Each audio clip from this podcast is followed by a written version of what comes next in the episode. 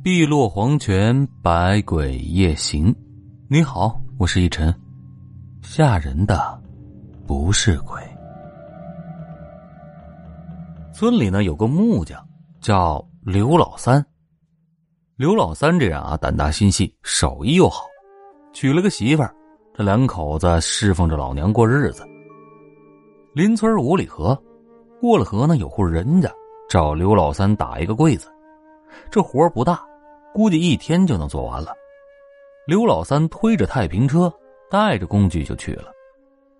临走的时候，老娘问他什么时候回来，他就说今天擦黑就能回来。老娘说，昨天家里死了一只鸡，今天收拾一下，晚上炖了，等着刘老三晚上回家吃饭。他应了一声，推着车子就走了。今天的这个活啊，说大不大，说小也不算小。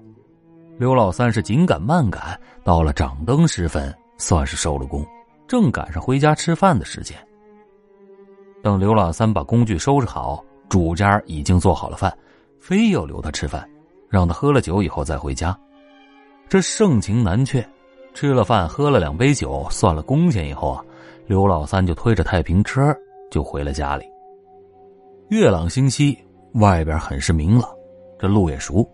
刘老三走过了夜路，也不害怕，推着车子走得急。抬头一看，远远的有个女人走在前面，花布衫、长裙子，大半夜呢还打着一柄油纸伞。刘老三算了算时间，这个时候啊已经很晚了。谁家的女人一个人走夜路啊？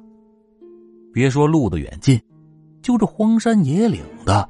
家里人怎么能放心呢？这心里虽是这么想，可不管是误了时间赶路的，还是婆家和老公拌嘴吐气的，总归是自己管不着，依旧是推着车子吱呀吱呀的向前赶着路。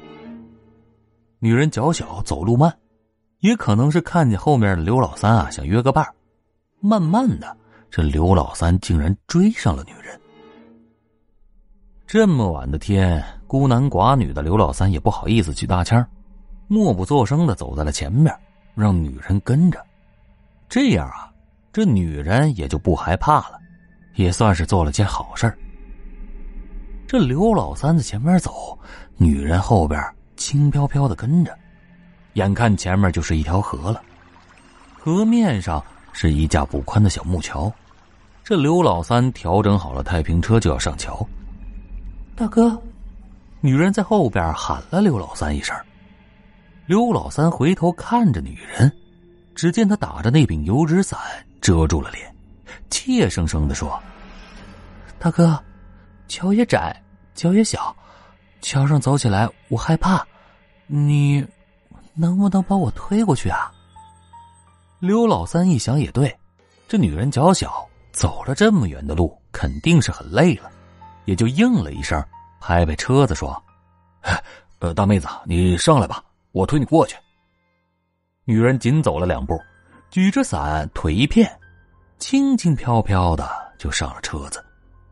刘老三推起车子上了桥，可感觉这个女人怎么一点分量都没有啊？这个时候，刘老三心里就起了疑：这女人怎么就这么轻啊？推着走到了桥上，借着月光，他向河里这么一瞅，伞下面女人的脖子上套着一根绳子，挂在胸前晃荡着，青紫色的脸，眼里是白眼珠多，黑眼珠少，向上翻着，吐着长长的舌头，活脱脱的一个吊死鬼。此时的刘老三吓得腿一软，差点把车子翻到河里。女人在车上轻轻的说道：“大哥，慢点推，过了河，等到了，我请你吃饭。”刘老三稳了稳心神，把女鬼推过了桥。下来以后，刘老三就问女鬼：“呃，妹子。”你这是要去哪儿啊？前面河南流。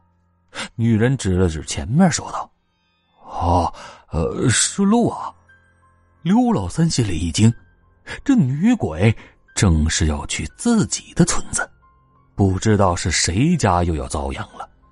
心里这样想，可表面上还装作若无其事的样子，接着问道：“呃，大妹子，你要去荷兰刘谁家呀？”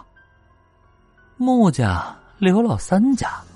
女鬼回答着，又笑着说道：“等到了，我请你吃饭。”女鬼前面走着，刘老三就在后边跟着，想看看这个女鬼去自己家干什么。到了家门口，女鬼说：“大哥，你稍等。”说完，举着伞，身子一晃，顺着大门缝就进了院子。刘老三赶紧从门缝里向里看着，夜深人静，老娘跟媳妇儿早就睡下了，院子里静悄悄的。女鬼身子一晃，又进了屋子。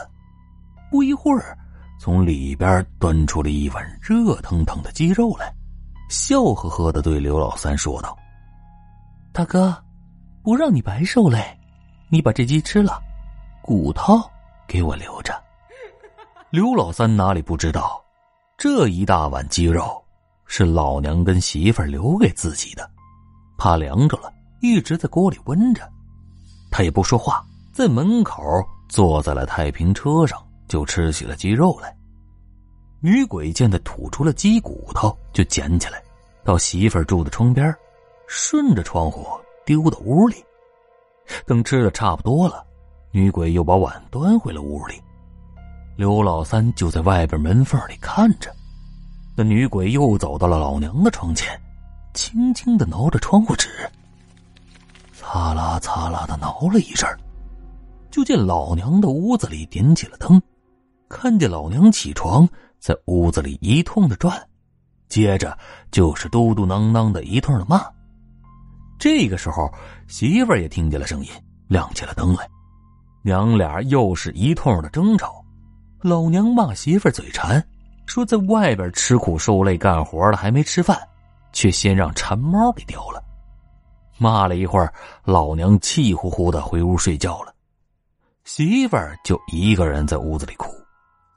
那女鬼打着伞，趴在窗台上看着，时不时的就会说上一句：“上吊好啊，上吊好啊。”刘老三看在眼里，心里也就明白了这个女鬼的套路，慢慢的把大门抬开，抽身钻了进去，轻轻走到了窗台边女鬼的身旁，也钻进了女鬼的油纸伞下边，跟女鬼一起向屋子里看，一边轻声的问道：“吊上了吗？”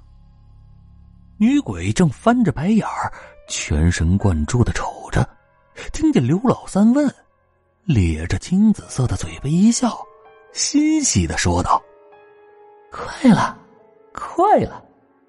灯影里，媳妇儿哭红了眼睛，正在拿着一根绳子向房梁上丢。刘老三一边装作看着屋子里，一边慢慢的抓起女鬼脖子上挂着的那根绳子。轻轻的拴在了外面的窗棂子上，又轻声的说道：“哎，我替你撑着伞。”说完，把女鬼的伞接了过来。女鬼没有防备，也就顺手把伞递给了刘老三。刘老三接过了伞，抽身就退了一步，把伞收了。哎呀，伞呢？女鬼一声的惊叫，回身看刘老三。刘老三早就把伞捆了，夹在了腋下。把我的伞还给我！女鬼抖身一变，脸色变得更加难看，龇牙咧嘴，伸着手就扑向了刘老三。可脖子上的绳子却拴在了窗棂子上，任凭他怎么挣扎，就是跑不过来。媳妇儿听见了外面的声音，就问是谁。刘老三说了一声：“开门。”门就被媳妇儿从里边打开，怕媳妇儿看了害怕，刘老三回手就把媳妇儿拉进了屋子，喊了一声：“娘，我回来了，睡吧。”就关门睡觉了。任凭外面女人嚎叫求饶，刘老三就是不去理会。等鸡叫了三遍，天色渐明，窗外也没有了女鬼的嚎叫。刘老三出门一看，窗外立着一块糟透了的棺材板子，一头还有一根绳子拴在了窗棂上。再拿出昨天女鬼手里的油纸伞，竟然是一根棺材钉。刘老三拿出墨斗，在棺材板上横竖打了几道墨线，又浇上了油，一把火把棺材板就给烧了。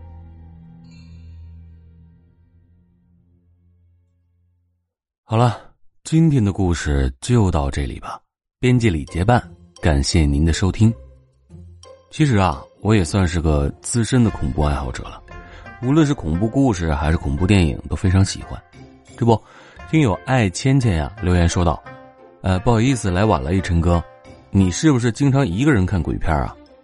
其实上学那会儿放寒暑假的时候，我呢是经常一个人在半夜看恐怖电影的，只是这些年不看了。这不忙着讲故事了吗？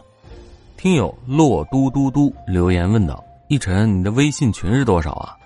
嗯，正好一晨在这里说一下，想要加微信群的听友可以先添加一晨的微信：一零九零三九九零九九，一零九零三九九零九九。呃，添加了逸晨的微信以后呢，逸晨拉您进群。微信群里也可以经常的交流互动、聊天、侃大山啊。最后要感谢小苹果、迈尔帕、小笼包真好吃、哆啦 A 梦、初雨微凉、杜小河发来的打赏，感谢大家。不知道今天的故事大家觉得怎么样呢？如果喜欢，记得帮主播点点关注、订阅一下，再来个五星好评，让更多的人啊听听你喜欢的故事吧。我们下期节目不见不散。我是逸晨，晚安。